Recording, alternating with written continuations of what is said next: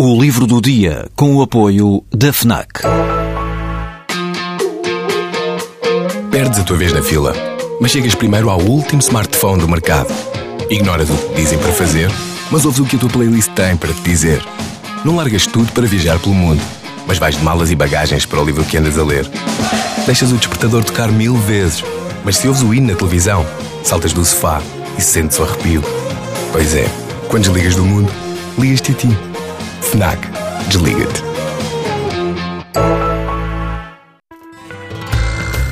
O título pode levar ao engano um leitor desprevenido.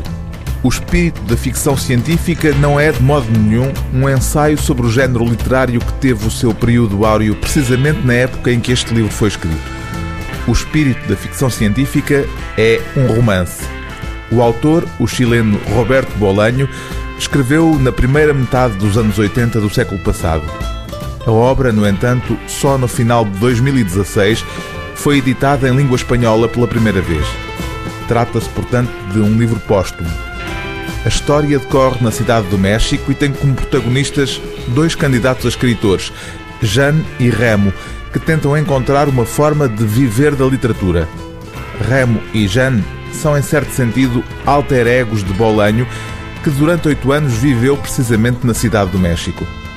Fascinado pelo universo da ficção científica, Jeanne escreve cartas delirantes a alguns dos mais famosos escultores desse género literário. Caro Filipe José Farmer, a guerra pode ser parada com sexo ou com religião. Tudo parece indicar, mas que tempos inclementes estes, santo céu, que estas são as duas únicas alternativas civis. Por agora descartemos a religião. Resta-nos o sexo. Tentemos dar-lhe um uso útil. Primeira pergunta: o que é que o senhor, em particular, e os escritores de ficção científica dos Estados Unidos em geral podem fazer a esse respeito?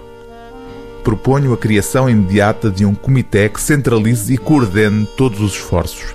Como primeira medida, digamos, para preparar o terreno, é necessário reunir numa antologia os 10 ou 20 autores que, de maneira mais radical e com evidente prazer para si mesmos, tenham tratado o tema das relações carnais e o futuro.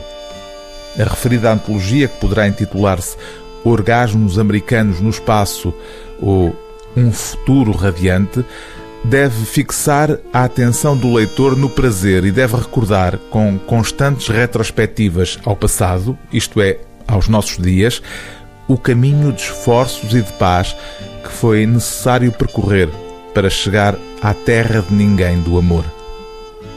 O livro do dia TSF é O Espírito da Ficção Científica, de Roberto Bolanho, tradução de Cristina Rodrigues e Artur Guerra, edição Quetzal.